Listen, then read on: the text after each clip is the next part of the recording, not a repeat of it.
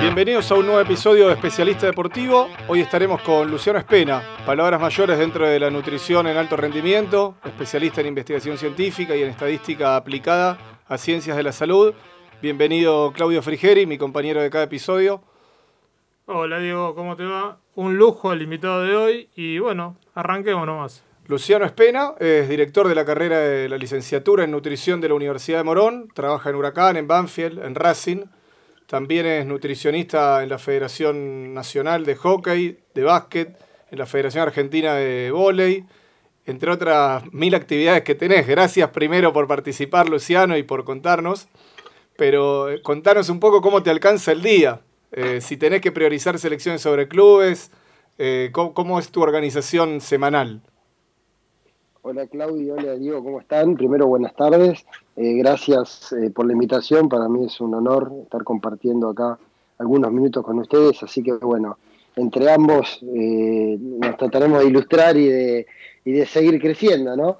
Sí, bueno, a ver, voy, voy, voy a arrancar ya que, ya que, también respecto a, la intro que, que hacías, me preguntabas un poco cómo hago para tratar de de organizarme y demás, la realidad es que yo tengo hoy por hoy básicamente más puestos de coordinación o de, o de, manejo de grupo, entonces hay chicos que, trabajan conmigo en la tarea. Y después también por otro lado, el trabajo acá en federaciones, y eso no solamente pasa acá, sino que en todas las partes del mundo, tampoco es tan simétrico porque, digamos, en lo que tiene que ver con selecciones nacionales y demás, las concentraciones o los encuentros de los seleccionados, sean masculinos, femeninos o formativos, son por ventana. Entonces no es que tenés que estar eh, con un trabajo demandante del día a día, como si, por ejemplo, ocurre en los clubes, ¿entiende? Eh, porque en los clubes eh, hay, hay, continuidad deportiva durante todo el año. Y en las selecciones, o sea, la continuidad deportiva, el deportista la tiene en su club de origen, en su club de base. Cuando va a la selección, lo que hace es, bueno, estar esos 10, 15, 20 días al servicio de la selección y bueno, ahí nosotros tenemos que encargarnos de organizar el área para que todo salga bien.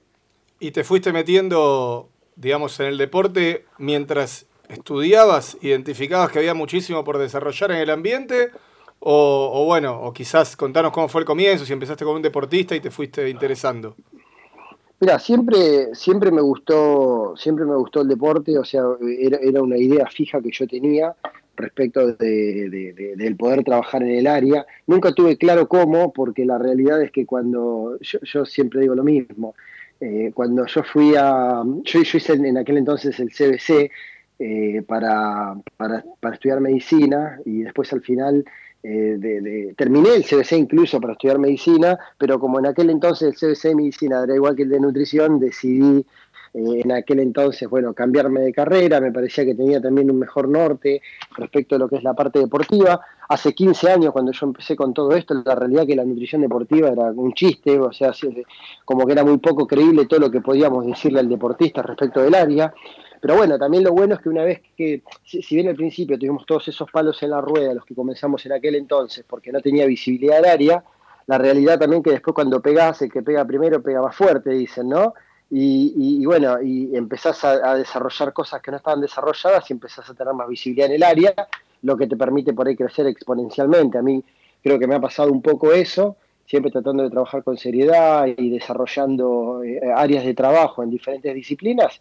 Y bueno, eh, en aquel entonces me, acuerdo que comencé a trabajar con Walter Pérez, un campeón olímpico, no sé si recuerdan, en Beijing con Kuruchet. Totalmente. Y eso es como todo, siempre, siempre el deporte está ligado al éxito, eh, pero es exitista respecto del resultado, ¿viste? Entonces, si, si, si te va bien en resultados, dirán que tu trabajo es bueno, y si te va mal en resultados, dirán que tu trabajo es malo, independientemente de que por ahí termines haciendo lo mismo.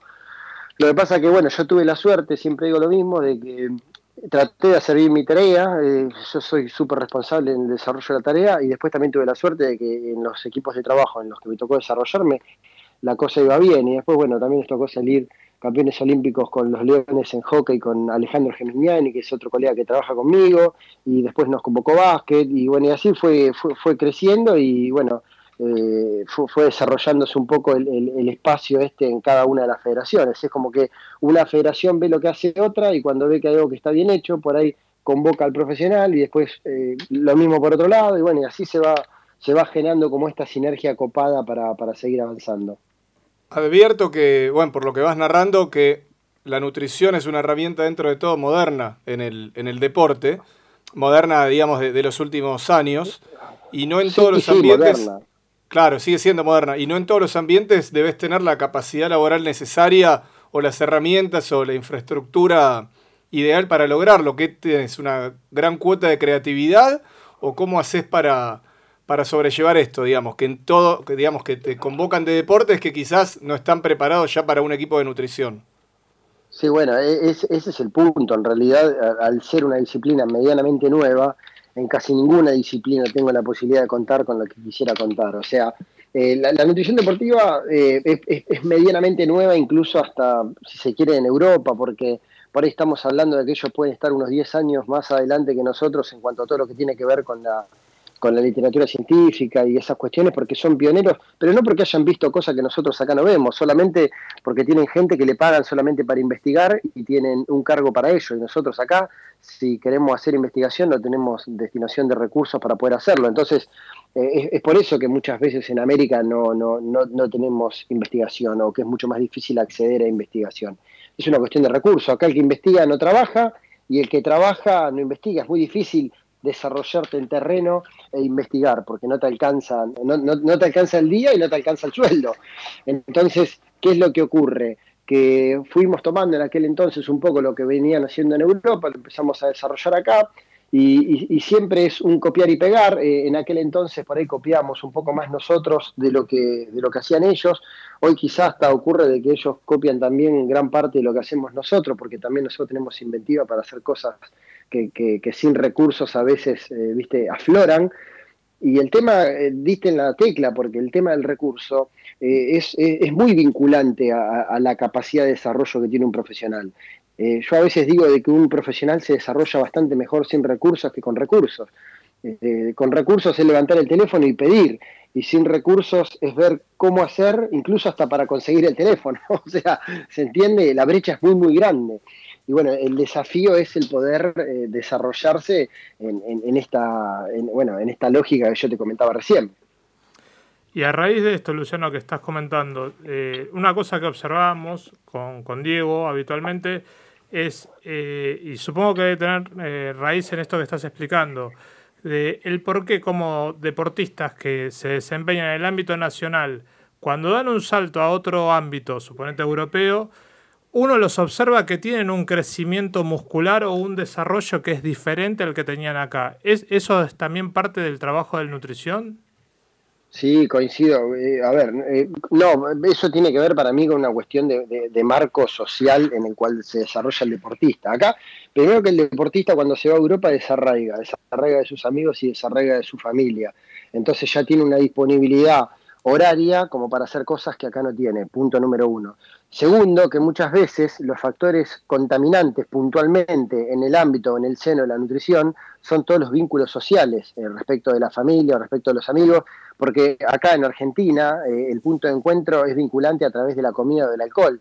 Entonces, ¿qué pasa? Cuando, cuando el deportista se va para allá, se encuentra con más tiempo, no tiene los amigos, no tiene la familia, no tiene y encima ya tiene un desarrollo del área importante porque termina de entrenar y tiene, no sé, los suplementos que requiere, los alimentos que requiere, o sea, tiene todas las herramientas para hacer lo que tiene que hacer y encima tiene el tiempo eh, para hacer lo que tiene que hacer. Y como un factor, eh, que para mí sería un plus, como un factor agregado, esto de, sacarse la remera en el medio de un vestuario, esto corre tanto para un masculino como para un femenino, y, ver que todos los, los, el resto de los jugadores de la plantilla están antropométricamente mejor que uno, y eso te empuja al no poder estar así. ¿Se entiende? Entonces, la lógica de la mejora responde a un montón de factores. O sea, eh, Europa te mejora por, por, por esta cuestión de, a ver, te, arrastra a mejorar. Es como decir, eh, ¿por qué acá no se respeta, digamos, el, semáforo en rojo y en, y en, Europa sí? Y porque es muy difícil que allá estando solo, en un marco educativo en donde todo funciona, vos te tires a cruzar la calle y que quedes en el medio de la nada eh, cuando, cuando nadie lo hace. Y acá, sin embargo, eh, uno lo hace. Y, esas cuestiones responden muchas veces a la lógica de manejo de algo que está ya inserto allá y que por ahí acá todavía no. Pero, pero yo coincido con vos. de que el jugador cuando, cuando se vaya mejora. Y es más, muchas veces nosotros lo, lo, empujamos a esa mejora. A mí si me piden como recomendación, siempre digo de que allá está, está la excelencia, por una cuestión de, disponibilidad de, herramientas para la mejora y también en esto de que el deportista puede pensar en, en ser deportista, puede, eh, hace el clic en esto de mejorar su máquina y de no ser tan vinculante a lo que pasa con su familia, con sus amigos, con su noviecita. ¿Se entiende a lo que voy? Sí, eh, como que Prepara su, prepara su máquina. Eh, el, deportista gana dinero y compite con su, con su cuerpo, digamos, y en la medida de que lo cuide, probablemente tenga mejores réditos. Bueno, es mucho más fácil cuidarlo allá que cuidarlo acá. Ese Pero es el resumen. Ampliame en esto, Luciano. A ver, queda claro que que sí, que se cuidan más porque eh, es otro el entorno y, la competencia también los obliga a querer ser más competitivos físicamente. Pero también sucede, y hay un ejemplo que se me viene ahora, no sé, que lo voy a inventar, que es que Campaso, por ejemplo, que es crack y que la rompe en Europa. Si mañana va a jugar en NBA, va a jugar con otra masa muscular. No digo peso porque me vas a retar, me vas a decir que es antiguo hablar de peso. pero masa corporal, masa corporal sería el término correcto del peso. Masa corporal. Y, y, y, Campaso en Europa le alcanzaba con esa masa corporal y va a ir al NBA y van a decir, mira, acá jugamos con, no sé, con este físico, no sé. ¿Eso lo regula un nutricionista? ¿Lo regula No, sí, claro. bueno, e, esa es, esa es otra cuestión. O sea, vos, yo pensé que vos me hablabas. Una cosa es responder a cuestiones de mejora en composición corporal que responden a patrones que son ideológicos o estructurales de la sociedad a partir de todas las cuestiones que estábamos hablando, y otras cuestiones son eh, aquellas del margen técnico, si se quiere, o antropométrico, para tratar de competir en un ambiente en donde a vos te tenga que dar la composición corporal para competir. O sea, yo, yo sin ir más lejos y sin sin quedar tan desarraigado de lo que nosotros hacemos acá porque estamos en Argentina. Yo siempre digo lo mismo, por ejemplo, para jugar acá en primera división del fútbol argentino, a vos te alcanza, nosotros cuando evaluamos a nivel de composición corporal, evaluamos un montón de, valores, dentro de los cuales con, unas herramientas agarramos unos pliegues en los jugadores y esa sumatoria de pliegues nos da un margen para saber más o menos cómo está su, tejido adiposo. Es, es como para hacer un screening muy general, ¿no? Y en una sumatoria de seis pliegues, por ejemplo acá, nosotros usamos un corte de 50, 55 milímetros, y si el jugador lo tenemos por debajo de ese norte, está bien. Y en Europa generalmente hoy por hoy están poniendo el corte por debajo de los 45 milímetros. ¿Qué quiere decir esto? De que, de que el jugador de acá no puede estar en 45 como el de allá. Sí, lo que pasa es que allá la vara está más alta. Entonces, ¿qué pasa? Cuando, cuando el jugador sabe que tiene que responder a una vara de 55 milímetros, por decirte algo, eh, sigue premisas que tienen que ver con lo que ocurre acá, y cuando después tiene que ir a responder a una premisa en donde, en donde el corte está puesto en los 45 milímetros, porque hay multa, porque si no el entrenador lo va a cagar a pedo, hablando mal y pronto, ¿no? O lo eh, el jugador automáticamente deja de regular y aprieta para ir a, a debajo de 45. Y eso tiene que ver con los, con los cortes, eh, digamos, que se van proponiendo a través, digamos, de lo, que, de lo que va pidiendo la disciplina. Y sin embargo, vos decís, bueno, pero juegan con una pelota y juegan al fútbol allá, y juegan con una pelota y juegan al fútbol acá. Eh, es el mismo, estamos hablando del mismo deporte. Bueno, sí, estamos hablando del mismo deporte, pero de diferente biotipo. Cuando vos haces un salto de básquet, por ejemplo, de Europa, de Argentina a Europa, Europa a NBA, también te das cuenta de que el biotipo es totalmente diferencial. Hay un punto en donde no te alcanza. Nosotros, eh, yo, yo, te lo voy a poner si querés con datos. Pero, y te, lo voy a dejar súper claro, pero en el drafteo de NBA, que es el ingreso que hacen a, lo que son las jóvenes promesas en Estados Unidos para jugar al básquet, ellos tienen, en diferencia de lo que es el promedio de nuestra misma edad, comparado con, selección nacional, o sea, con, lo que sería nuestro elite, unos 10 kilos más de masa muscular de lo que tenemos nosotros. Si me pregunta, eh, no estamos hablando de 10 kilos totales, estamos hablando solamente de 10 kilos de masa muscular, de los cuales totales son unos 15 kilos. Eh, vos preguntás a mí, esa diferencia es un espanto, o sea, es, una diferencia abismal, porque nosotros pensamos en una lógica de construcción de masa muscular con un sujeto que haga las cosas muy bien, de dos kilos y medio de músculo por año. Entonces, vos imagínate que si vos entras en una comparativa de un mismo deporte, en donde a vos te faltan 10 kilos de músculo, estás hablando de que al sujeto de acá le faltan 4 años de desarrollo solamente para empatar al que está afuera para empatar, pero vos pensás que cuando vos empezaste a hacer ese trabajo, porque te diste cuenta que te faltaban 10, vos empezaste a hacer ese trabajo, pero el otro sigue avanzando. Entonces no es una carrera en donde tenés que ir a buscar al otro y el otro está siempre en el mismo lugar. vos ya arrancaste desigual y el otro sigue avanzando. Entonces es muy difícil, ¿no? Sí, resulta una distancia exagerada. ¿Esa distancia es solo genética o es de alimentación desde niños, digamos? ¿Cómo, cómo se compite contra eso? Y se, se, hace, se hace tan exagerada, se hace tan exagerada por varios condicionantes. O sea, yo, yo, te, yo te puse justo ese ejemplo. No, pero yo te leí a vos comentando, y perdón que te piso, pero yo te leí comentando de una keniata compitiendo contra una atleta argentina, y bueno, los keniatas en atletismo no hay con qué darles, pero por una cuestión genética, y supongo que más allá de sí, trabajar el preparador físico, también lo laburás vos y aparte el eje del entrenamiento, ellos entrenan en Nairobi, eh, o sea, con, determinada eh, altitud, en donde eso mejora un poco los procesos oxidativos en cuanto a, la adaptación metabólica para, para, la práctica del deporte, o sea, son un montón de condicionantes, pero, pero ¿qué pasa? O sea, diste justo en dos puntos, que eran los que yo te lo iba a tomar por un ejemplo, y me diste el, pie para que te tire también un segundo ejemplo. Allá, por ejemplo, en, en, en Kenia, eh, los, los, los, que después se dedican a esa disciplina, eh, que, son, que son fondistas o maratonistas, se desprenden eh, mayoritariamente de un proceso en donde en su niñez ellos también a edades muy tempranas hacían este tipo de disciplinas, ¿entiende? Con el básquet ocurre lo mismo, que es un poco lo que ocurre con el fútbol acá o que ocurre en, Brasil, ¿no? Con el básquet ocurre lo mismo, agarran los chicos a los, a los, a los 3, 4 años, ya están con una pelotita de básquet picándola por todos lados y, tirando al aro. Entonces, ¿qué pasa? Eh, al tener una, una, gran cantidad, o sea, para de, población para meter dentro del embudo, cuando vos lo metés en el embudo, te terminás quedando con los mejores, porque eh, ¿cómo, yo te puedo hacer entender esta lógica a vos o a ustedes chicos para que lo entiendan bien? Nosotros, siempre se ha dicho, por ejemplo, que al básquet le falta talla. Y nosotros hemos trabajado en los últimos años en un, proceso de detección de altura, en donde pudimos ver de que nosotros, dentro del seleccionado, eh, estamos hablando solamente dentro del seleccionado, una evaluación intraselección, la talla es bastante, eh, se, equipara bastante, si se quiere, a la talla promedio del draft de NBA. Con lo cual vos decís, che, nosotros estamos diciendo de que no tenemos jugadores de 2 metros 10 para jugar de centro, de 2 metros 20 para jugar de centro, y tenemos jugadores de 2 metros 10. No, no, es un problema la talla.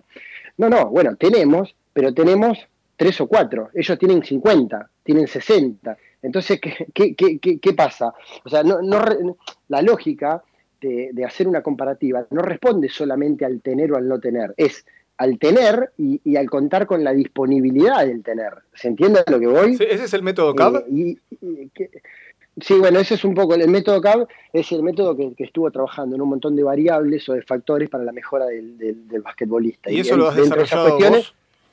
No, no, no, no, eso, fue yo, e, eso fue llevado adelante por... No, yo, yo comencé junto con el proceso ese porque yo soy una pata del método, porque soy del área de nutrición, pero son unas cuantas áreas las que forman parte del método. Y el que lideró un poco el método, bueno, eh, fue, fue por el apoyo de, la Confederación en su momento y de Silvio Santander, que hoy es el entrenador que está en San Lorenzo, que es un tipo para mí brillante. Sí, sí, futuro entrevistado, mira, te, adelanto, futuro entrevistado. Ah, bueno, bueno. Un tipo brillante para llevar adelante estas, estas cuestiones. Entonces, el, problema es ese. Y después hay, hay problemas que, nadie conoce, y bueno, seguramente cuando hables con él te va a poder detallar con, mayor énfasis y, con tecnicismo que yo no tengo porque yo no soy entrenador, pero, pero, sí, pero sí entiendo la otra lógica que tiene que ver con lo que también me pedían a mí. Eh, acá, por ejemplo, en el básquet, vos podés llegar a tener al deportista, está todo lindo, todo lo que vos buscás y demás, pero eh, el sistema acá está armado para que por ahí los chicos compitan, no sé, 120 eh, días al año. Entonces, ¿qué pasa? En Estados Unidos por ahí te compiten 40 días al año, que estamos hablando tres veces menos de lo que, de lo que compiten acá, en un proceso formativo. Y vos dirás, che, pero en un proceso formativo compiten menos, ¿está bien? Y sí, porque en el proceso formativo ellos están orientados hacia formarse y se forman a nivel integral, forman su composición corporal, forman su estructura educativa, o sea, se forman, ¿se entiende acá? Lo único que hacen básicamente es pensar en que el chico tiene que jugar, eso, eh, eso lo, provee de cualidades técnicas importantes porque juega mucho más que el otro, pero es, lo único que tenés, porque después tenés a un chico que lo metiste cada dos o tres días a jugar, entonces un chico, un chico que se mete cada dos o tres días a jugar en una cancha es un chico que nunca lo puedes preparar antropométricamente como vos querés porque vos estás siempre catabolizándolo, digamos. Está, siempre, está el, chico, vos, tenés que construirlo y en, una cancha cada dos días lo estás destruyendo. ¿Se entiende a lo que voy? Desde un proceso fisiológico desde un proceso fisiológico. Ahora, ¿qué le ganás a eso? Y le ganás al pibe de que por ahí un pibe que tiene 120 partidos al año versus un pibe que tiene 30 partidos al año, con la pelota tiene una, tiene una diferencia, eh, digamos, eh, si se quiere, técnica bárbara. Pero después, cuando, cuando, cuando el otro empieza a jugar y empieza a igualar eh, la, cantidad de partidos que tiene y encima tiene desarrollo antropométrico que el nuestro no tiene, y nosotros vamos a la cola. Entonces, ahí, ahí está el cosa, ahí está el punto, es pensar en una proyección, ¿no? pensar en qué es lo que yo tengo que buscar en el momento que lo tengo que buscar. No, no es pensar solamente en si me faltan 10 o 15 kilos de músculo, si me faltan 5 o 6 centímetros, sino que es tener una mirada un poco más integral. Y eso es un poco lo que buscó el método, o lo que buscaba el método, ¿no? Claro, bueno, un poco lo terminaste diciendo en el final lo que te iba a preguntar, y era lo siguiente, ¿no? Es esto de de, que en una etapa formativa, por ejemplo, los, los jugadores nuestros juegan 120 partidos y otros en otras partes juegan 40, ¿no?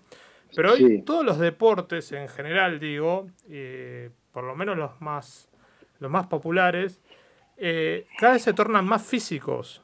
Entonces, sí, claro. Eh, ahí, ahí, lo que termina tallando es el proceso de, de, que hay durante, no sé, 5, 10 años del desarrollo del deportista al, poco desarrollo que tenemos nosotros internamente, ¿no? Sí, sí, sí, ni hablar. Bueno, en, eso, en eso estamos sumamente de acuerdo. El deporte se ha hecho eh, muy físico y por eso también eh, en los últimos años eh, han empezado a tomar un poco más de entidad todas las áreas que están lindantes, digamos, a la cuestión a la, cuestión física, ¿viste? O sea, y la nutrición es una de ellas. No sé si, si le prestaron atención a una frase que dijo Guardiola, creo que fue ayer, antes de ayer, que dice que los entrenadores ya no existen, que ahora solo somos gerentes de oficina.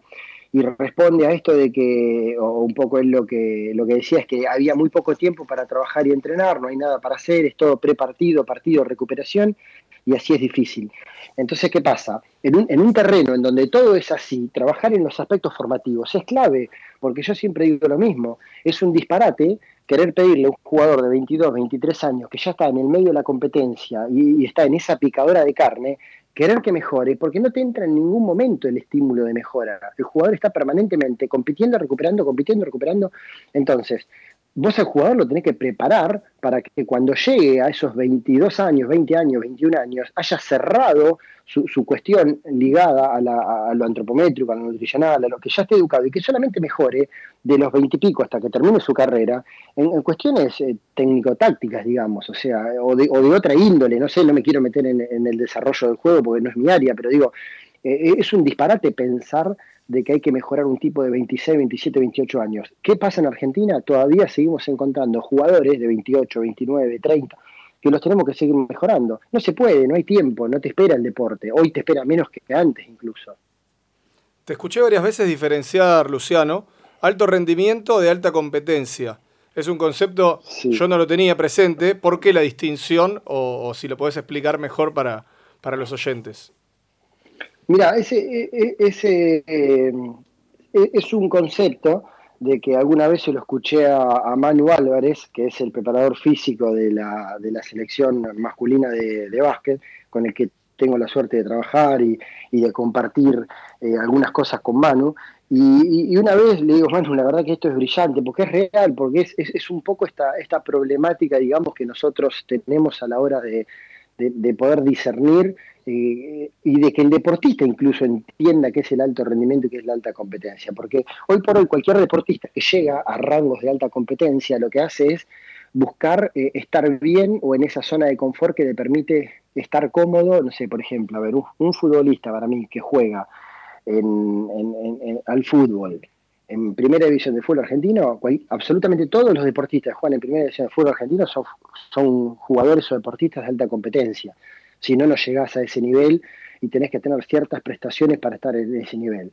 Ahora, para mí el alto rendimiento es sumarle una cuota más en donde te permita o, vos quieras dar un salto, ¿sí? Y, vos puedas romper esa lógica, ¿se entiende? Porque vos decís, bueno, al fútbol juegan todos, juegan los que están en, en, Kuwait, juegan los que están en Brasil, juegan los que están en Argentina, juegan... Bueno, pero el verdadero alto rendimiento de fútbol no está hoy por hoy en Argentina. Entonces, vos como alto rendimiento tenés que dar un salto diferencial para tratar de llegar a esa elite. Y ese salto diferencial probablemente se logre con el descanso, con el entrenamiento diferencial, con el entrenamiento preventivo, con la nutrición. Entonces son todos factores que le permiten al deportista saltar de, esta zona de competitividad a, a, su zona de mayor rendimiento deportivo, ¿no? Claro. Augusto Fernández, el ex volante de la selección argentina y ex volante de River, dice, el alto rendimiento y la salud no tienen nada que ver. Él lo dice por una cuestión por preparación física, imagino, por las lesiones que ha tenido. Pero vos adherís a ese concepto de alto rendimiento y salud como, como opuestos, digamos. Sí, no, podría estar más de acuerdo con él. Es más, vamos por todos lados diciéndolo. O sea, no, no, no tiene nada que ver. ayer estuve con, también me hicieron una entrevista de, de, cuestiones ligadas a, trastornos de la conducta alimentaria en deportistas. Y vos, vos fijate, eh, bueno, y cada vez este, está más complejo el tema con los trastornos de la conducta en deportistas y demás. Digo, ¿qué, qué tan dañino es el deporte de alto rendimiento? de que ya, ya, se mete en terrenos de problemáticas clínicas que a veces de arrastre llegan y después se quedan. Yo, yo conozco a través de todos estos años a un montón de deportistas de alto rendimiento que, que han tenido trastornos de la conducta alimentaria y una vez desarrollado ese trastorno, eh, si el deportista sigue o no sigue realizando ese deporte, es un trastorno que queda eh, muchas veces. Entonces digo, que nunca sabemos cuál es el límite del daño entre el rendimiento y entre la salud, porque vos decís, bueno, yo, yo, yo busco apretar a este deportista para que me dé un peso y determinada composición corporal, y, pero nunca sabes cuál es el límite entre apretarlo o generarle un daño, a la trastorno, eh, un, daño estructural en cuanto a trastorno de la conducta alimentaria. Entonces digo, es muy complicado. Eh, nosotros estamos debatiendo muchísimo esto de, ver cuál es el cuál es el gris entre el daño que se genera de, la salud y el rendimiento, pero estoy totalmente de acuerdo de que tenemos que buscar el gris porque uno es blanco y otro es negro, sin duda.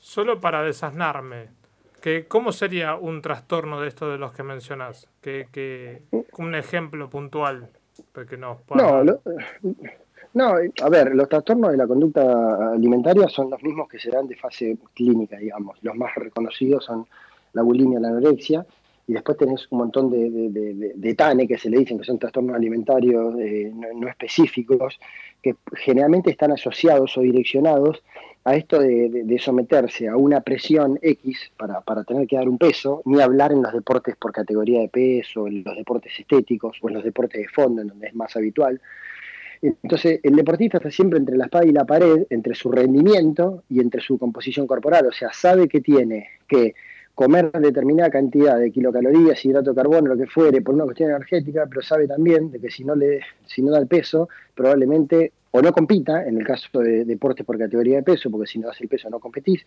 o competís y, y no te va bien porque estás por fuera de tu línea de peso y el peso termina siendo determinante para ese deporte, digamos. Pero ¿qué ocurre? Al no estar tan educado el chico, eh, va siempre, digamos, de vereda a vereda en cuanto a lo que tiene que hacer y lo que hace. Entonces, eh, eh, está permanentemente agrediéndose. cuando llega el momento de la competencia, recorta, los últimos dos meses empieza a recortar y en ese recorte genera un vacío y en ese vacío genera un daño.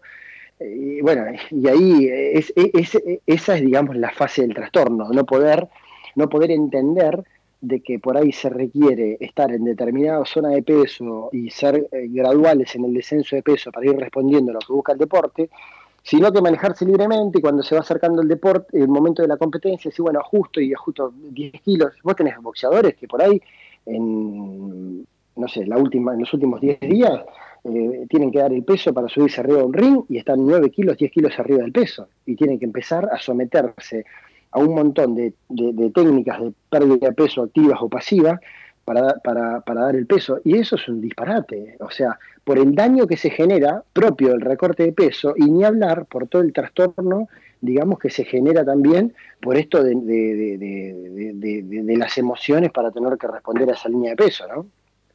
Y es igual la, nos metemos en el terreno de la edad, es igual la alimentación de un deportista de 25, 30 años que aquel que no sé, tiene 40 y quiere seguir siendo competitivo. Por decir, Luis Escola a los 30, Luis Escola a los 40, o el deportista que, que siempre fue de elite, pero en un momento eh, le fue pasando el calendario, digamos. Mira, igual no es, yo, y de hecho yo marco siempre como, como una generalidad esta diferencia de, de que una cosa es lo que tenemos que comer para extender nuestra carrera deportiva, eh, por ahí haciendo más foco en cuestiones eh, antiinflamatorias y, demás, y, apuntar mucho más eh, al recovery o a la recuperación. Y otra cosa es comer para tratar de desarrollar nuestra estructura o nuestra composición corporal en función de lo que pide un proceso formativo. Así que es, el día y la noche. Lo que pasa que muchas veces es mucho más creíble, no sé, lo que pueda decir Luis en una entrevista radial o, televisiva que lo que pueda decir yo.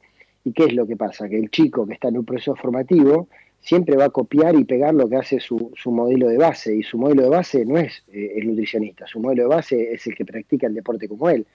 Entonces, eh, uno de los grandes problemas que tenemos, y yo, yo lo, logro hablar a veces con los jugadores más grandes, de, digo, ustedes a veces cuando hablan no se dan cuenta del daño que hacen, porque hablan, y siempre lo hacen en, esto de, generar una virtud para lo que hacen, porque los chicos por ahí muchos hablan y dicen, che, no, la importancia de comer bien, por esto, por esto, por esto. Sí, bueno, perfecto, pero a veces en no medir eso puede generar un trauma para ciertos chicos, para ciertos grupos, para eh, porque, repito, la, educación alimentaria nutricional es exclusiva o debería ser exclusiva de un licenciado en nutrición. Lo que pasa es que hoy por hoy te metes en una red y lees gansada. Eh, habla un jugador y copian y pegan gansada. Y bueno, ahí está la cosa. Ahora, si vos me preguntas desde lo general, general, general, es similar y bueno, el eje siempre es comer bien, o sea, estamos hablando de que la comida chatarra hay que sacarla, de que el alcohol hay que sacarlo, de que, o sea, de, que la fritura hay que sacarla, e, ese eje está bien, pero después, una cosa es lo que tiene que comer Pirulo y otra cosa es lo que tiene que comer José, digamos, es, totalmente diferente. Y hoy se apunta muchísimo a la individualización del patrón alimentario de consumo, ¿no? Yo te, me quedé pensando en esto que decías y, un poco charlábamos con Diego días atrás esta temática, ¿no? De la confusión que hay y la falta de formación respecto de tu actividad debido a que no tienen claro qué es comer nutricionalmente para practicar un deporte a comer sano. O sea, muchos te dicen, no, yo voy a la verdulería, me compro, no sé, todo esto y como sano y creo que está bien. Ahora, eso no quiere decir que está nutricionalmente preparado para desarrollar una actividad. No, no, no, no, sí, es, eso, eso ni hablar. Eh, pero después también tenemos, yo, bueno, eh, yo hace años estoy con esto y también dentro de lo que hago también soy informador, ¿no? o trato de ser un formador porque doy cursos de capacitación y toda esa cuestión.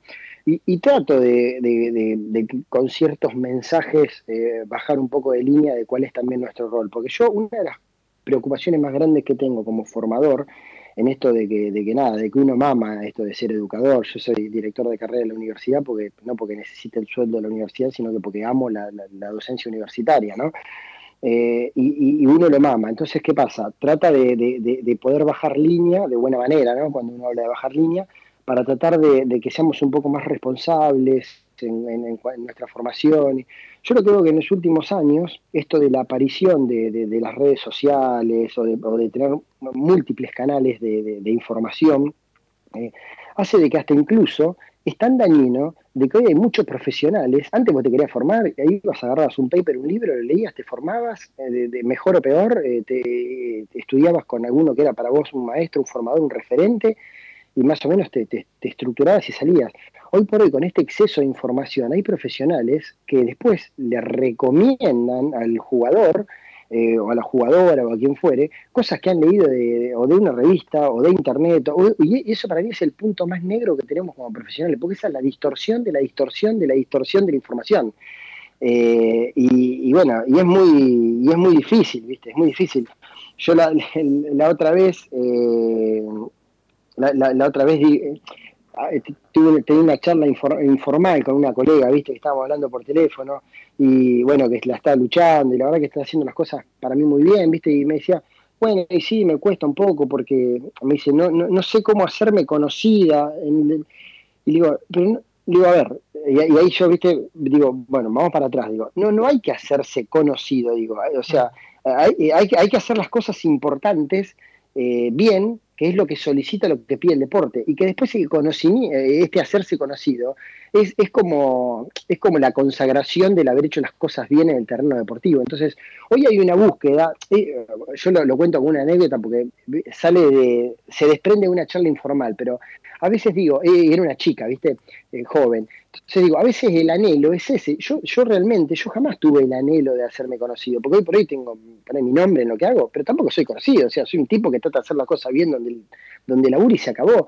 Y me parece que el norte, de, tener visibilidad a través de las redes, a través de la ¿viste? Lo único que busca es que, hacernos conocidos. Entonces ya se desvirtúa hasta incluso lo que tenemos que hacer, ¿viste? Y nosotros lo que tenemos que hacer es hacer las cosas bien en el lugar que la tenemos que hacer. Y si hacemos las cosas bien, ahí probablemente te convoquen de otro lugar. Y si ahí la haces bien, después te convoquen de otro lugar. Y si ahí la haces bien, ahí te Y es un poco esta cadena que yo te iba contando de cómo, por ejemplo, yo fui creciendo. Pero esa distorsión eh, se ve también, o yo la observo a veces en, lo profesional, bueno, la veo porque soy formador, ¿no? Y digo, está difícil, porque, porque encima de que estamos en, países de, vías de desarrollo, donde tampoco tenemos la herramienta que tiene en Europa eh, para, crecer, y, no estamos viendo de qué manera poder crecer, sino que estamos viendo cómo hacernos conocidos, bueno, digo, estamos en el horno, ¿no? Ese, ese, ese, es mi, mi, mi, mi resumen, digamos. Bien, y siguiendo con, el tema de la edad, o volviendo en realidad al tema de la edad, eh, te llevo del otro extremo, Luciano. Es decir, hay deportistas que hicieron un carrerón, que volvieron de Europa, y seguramente te dicen, mirá, Luciano, está fantástico todo, pero yo ya tengo 37, 38, quiero el asadito, el vino, y, seguir siendo competitivo. No, no, no porque esté mal, pero bajan la exigencia, no quieren jugar más en el primer nivel mundial, pero quieren volver y seguir jugando. ¿Es compatible con tu actividad o le decís arreglate con el técnico? No, es compatible, pero eh, lo que no es compatible contra, contra el sistema de hoy. Con mi actividad es compatible porque en definitiva el jugador siempre hace lo que quiere, más allá de que nosotros lo guionemos, ¿no? Eh, es 100% compatible. Lo que pasa es que hoy lo saca el sistema. Hace 10 años venían los jugadores a retirarse a los clubes y los aplaudían y comían asado toda la semana y con los amigos y hoy por hoy no podés, hoy los chicos se meten adentro, ¿viste? O sea, hoy, hoy, hoy lo saca el sistema, no lo sacamos ni nosotros ni los entrenadores. Hoy un tipo de 38 años que viene acá a querer retirarse, comiendo asado y tomando vino todos los días, lo saca el sistema. Y no es ni por el asado ni por el vino, o sea, yo voy al mensaje del dejo, ¿no? Yo, yo, yo por suerte no soy de los profesionales que creen de que si comes un cereal, la pelota entra dentro del arco y si comes un asado entra afuera. Eh, yo tengo súper claro de que... ¿Cómo es la frase de Riquelme? que comía bizcochito y tomaba mate y y jugaba bien. Sí. Como si eso fuera definitivo, ¿no? bueno, e, eso, eso, eso es lo que dice, eso es lo que dice Riquelme, sé que yo la otra vez, en, ahí también en, mi red social, eh, que yo a veces, no, sé si lo uso tanto, pero a veces pongo alguna cosa que me resulta interesante, ¿viste? Mira, si sin, sin usarlas tenés 50.000 seguidores, no sé cuántos tenés, cuando las empiezas a usar te haces millonario. Él decía que cuando escuchaba que comen cereales es puro cuento, que algo así, que si juegas bien, juegas bien y punto. Eh, y después también eh, Gancedo decía que los sábados comían y que después iban al cine y se comían pochoclo, chocolate, eso, y le ganaron a todo. Y yo, y, yo lo que lo que lo que opiné en aquel entonces, y, y, lo sigo sosteniendo a rajatabla, que en los deportes que son de habilidad, digamos, en donde el talento es la prioridad, los que juegan bien y comen mal siempre le gana a los que comen bien y juegan mal. O sea, de eso no tengo ninguna duda. Eh, pero estamos hablando de que el contexto mayoritariamente, primero que es una frase así muy global, ¿no? no, no eh, estamos hablando de que es obvio que es importante el comer bien, porque si no, eh, yo no estaría haciendo mi tarea y yo creía que la recuperación no sirve para nada, no, no tiene que ver con eso, lo hablo desde una generalidad. Pero a lo que voy es que es un deporte de habilidad y en el deporte de habilidad, lo que prima mucho más es, lo que puede hacer a veces el jugador con la pelota, eh, a diferencia de otros deportes, en donde si vos, por ejemplo, vas a jugar al básquet y necesitas determinada cantidad de kilos de masa muscular para meterte en la zona pintada, y no los tenés, no te puedes ni meter en la zona pintada. O sea, es como decir, no puedo ni salir a la cancha. ¿Se entiende a lo que voy? Entonces, ahí sí la alimentación es determinante, porque vos ahí no podés competir. Eh, eh, al, fútbol, con 5 kilos más o con 5 kilos menos jugás. Yo tengo jugadores hoy, hoy día, hoy 2020, que tienen 3 kilos más de lo que tienen que tener y juegan y por ahí hasta son los mejores del equipo. no porque lo diga yo, eh, porque lo dicen todos, digamos. ¿Y, qué quiere decir? Eh, ¿A qué lógica te lleva eso? ¿De que si tiene 3 kilos menos va a jugar mejor? No sé, porque por ahí si tiene 3 kilos menos ya no es lo que es y por ahí juega peor. Entonces, es, es tan multifactorial esto eh, que, a mí lo que no me va es la venta de humo barata, ¿viste? De, creer que nuestra profesión también es directamente proporcional al, éxito deportivo en absolutamente todas las disciplinas. No, nosotros somos una herramienta que si está bien aprovechada y bien utilizada, probablemente para el deportista le, le dé un superávit en su rendimiento deportivo. Y si no, no. Eh, yo, no sé si, si Riquelme comiendo barritas de cereal hubiera sido el mismo Riquelme que, que, fue. Eh, porque por ahí era como era, precisamente porque su, su, su, capacidad como deportista, a través de sus emociones y demás, eh, se canalizaban por comer un asado con amigos dos veces por semana y por, y, por no trabarse, digamos, en esto de entrenar como hay que entrenar, comer como hay que comer, dormir como hay que dormir, porque probablemente Riquelme debe haber sido Riquelme. ¿Se entiende? No sé si soy claro. Seguro, seguro. Y en esto de la venta de humo, que está lleno, todos los ambientes, desgraciadamente, tienen vende humo, no, no, excede seguramente a los nutricionistas. Y esto es una, una consulta, hasta que era una afirmación, pero la consulta es, eh, escucho a diario algunos nutricionistas que se hacen parte de la recuperación en las lesiones de determinados jugadores. ¿Esto es así? Y para mí es muy llamativo ¿O es una exageración creer que un nutricionista recupera de la lesión a un jugador? Eso es un disparate, es un disparate. O sea, ahora, que, que, nosotros, sí, sí, yo estoy en contra de eso. Lo que pasa que es un disparate. La respuesta es que es un disparate. Después, eh, después yo te puedo hacer una aclaración a esto que tiene que ver con cuestiones que, que favorecen los procesos. No sé, claramente que hay alimentos que, por ejemplo, favorecen eh, la síntesis de proteínas musculares y hay eh, alimentos que no. Hay, ahora, que sea favorecedor de un proceso de recuperación no quiere decir, para, mí que te recupera, si yo tengo una lesión y necesito que me lo recupere, o que lo vea el traumatólogo, que le diga qué tiene que hacer, lo ve el kinesiólogo y el kinesiólogo lo va a recuperar seguramente con eh, varias premisas dentro de las cuales en esa premisa está el comer bien, el descansar, ¿se entiende?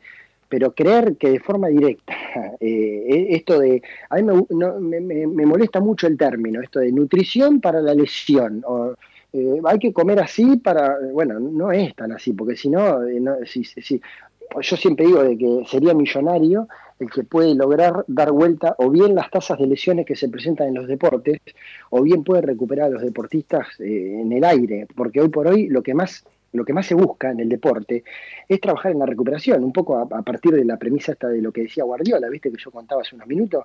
Entonces, vos imaginate si fuera tan fácil como comer omega 3, o fuera tan fácil como comer antioxidantes, o fuera tan fácil para decir, bueno, listo, yo recupero eh, de esta manera, recupero comiendo proteína, que, eso es lo que hay que hacer, porque corresponde en un proceso de recuperación, no quiere decir de que, de, que la nutrición eh, eh, es directamente, digamos, proporcional al, solucionar ese problema.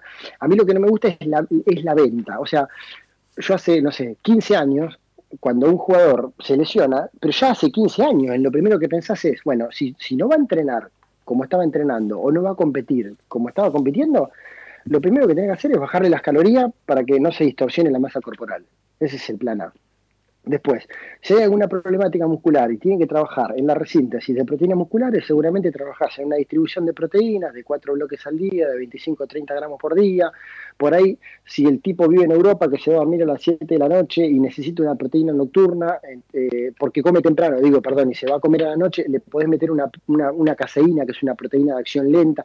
Esas son pequeñas estrategias o herramientas que vos metés en el medio de la lesión. Ahora, no quiere decir de que vos vas a a, curar a alguien. Vos si tenés una lesión tenés que ir a ver a un traumatólogo para que te diga qué tenés y después tenés que ver a un kinesiólogo para que te saque el pozo. Se acabó la historia. Me río porque yo donde voy, viste, las federaciones, en las elecciones, a veces pasa que, vos imaginate al punto que hemos llegado con esto, viste, que por ahí se lesiona un jugador y dice, no, ahí va Lucho. Ahora, fíjate que Lucho te dice que hay. Claro, y queda como que, vos no sabes algo. Te, queda como la falta tuya. No, no, no. no, no eh, pero el nutricionista anterior me recuperaba, te dice. Te, dice, che, Diego, anda a verlo a Lucho que te va a decir que comés, así te recuperás, ¿viste? Boludeando, como, como el claro, o, el, o, el, traumatólogo. No, eh, eso para mí es, poco serio. Ahora, repito, eh, entiendo de que vamos a tener muchas más herramientas en el futuro que, que, sean vinculantes a esto del proceso de recuperación y lesión. Eh, entiendo de que hay un montón de, nutrientes o micronutrientes que contribuyen, digamos, a la recuperación del deportista, pero no como para venderlo así. No, no, me parece porque no tiene sentido y no creo que no corresponde, ¿no? Bien, para ir cerrando y la verdad agradecerte el tiempo y quedan mil temas afuera. que leía varias columnas tuyas, no sé si alguna en tu página de internet, donde haces mención a la nutrición colectiva. Y no sé si esto tiene que ver cuando uno ve, y hablamos al principio del segmento sobre los futbolistas europeos, pero a mí me sigue llamando la atención cuando veo al seleccionado alemán o el Bayern Múnich en la Champions, que muscularmente están en otra etapa, no te digo del fútbol, en otra etapa del deporte, son eh, impresionantes. Y quería consultarte si esto de los alemanes en el deporte tiene que ver con, la nutrición colectiva o, cómo debe, debe interpretarse.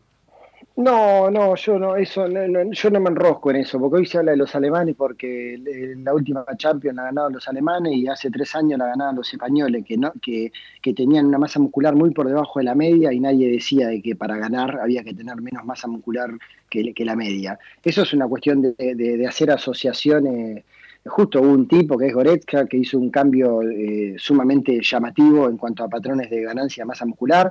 Eh, justo el Bayern Múnich es un equipo que, que, que, nada, que, está bastante bien desde los conceptos del índice musculoso seguramente, y aparte justo es vinculante a todo lo que ha ocurrido en los últimos años eh, con, este cambio de paradigma en donde en la preparación física se hace bastante foco en el trabajar la fuerza, entonces por ende encontrás a equipos que son mucho más eh, musculados, digamos. Ahora, yo no, no quiero hacer asociaciones directas. Me parece que, hoy porque ganan hablan de eso, y si mañana pierden no van a hablar más de eso. E, esa es una de las grandes cosas que tiene, que tiene el deporte. ¿no? O sea, yo, yo la verdad que me trato de, de parar en propuestas, digamos, en donde desde mi lógica trato de ser el entrenador nutricional para tratar de, dar herramientas que me permitan, eh, digamos, eh, abrir un, espacio de trabajo en un modelo de abordaje práctico para, que, para educarlos. Entonces, como, como yo trabajo mucho en deportes de equipo y es muy difícil eh, tener esta relación de, uno a uno, que generalmente se tiene con un maratonista o con un tenista, vos tenés por ahí una relación de 1.30, 1.25, 1.40. Entonces es imposible que vos puedas hacer un seguimiento tan, tan individual. La mejor dinámica es la educación, ¿viste? O sea, eh, fortalecer lazos a nivel de talleres, de charlas, de encuentros grupales. Y una vez que vos ya eh, diste como un primer pantallazo de lo que vos buscás del grupo, después sí trabajar en la individualidad. Pero pero no, no, no, me gusta hacer asociaciones directas de, rendimiento, de ganancia que estén directamente relacionadas al éxito deportivo. Buenísimo, buenísimo, la verdad, clarísimo. Acá Claudio dice que, Claudio juega al básquet y que dice que el técnico le dijo, eh, mira, para rendir más comete esto antes de ir a dormir. ¿Pasa eso que el profe o el técnico se meten en tu laburo? Y lo que pasa es que cuando hay otro que se mete en el laburo de otro, pasan. A Schwarman le dijeron que no podía jugar al tenis, hoy es nueve del mundo. Eh, cuando se meten hacen cagada, digamos. Lo, que, tenemos que hacer es, que, que, se metan lo menos posible. Eh, y después, repito, el problema no es que se meta otro. A veces el, eh, nosotros yo, tenemos dos problemas. El problema del que se mete en un área que desconoce y después tenemos el desconocimiento de la propia área, que, yo no quiere decir de que yo me la sé toda. Yo me, si, si me preguntan a mí, yo soy el tipo que más cagada hizo en el ámbito de la nutrición deportiva. Y, gracias a Dios, porque también me permitió estar hoy por hoy donde están, porque una vez que hice la cagada no la vuelvo a repetir, ¿no? Pero yo millones de cagadas, así que yo con esto no me estoy limpiando. Yo no tengo ningún problema en decir de que soy uno de los tipos que más cagada hizo en la nutrición deportiva. Pero, pero lo que digo es que el gran problema está en nosotros cuando, cuando hacemos estas cagadas que, que, nos creemos más importante que el propio jugador y empezamos a aventurar o a decir, che, no, vos si estás así no podés jugar, no, si estás así no podés cosas, no.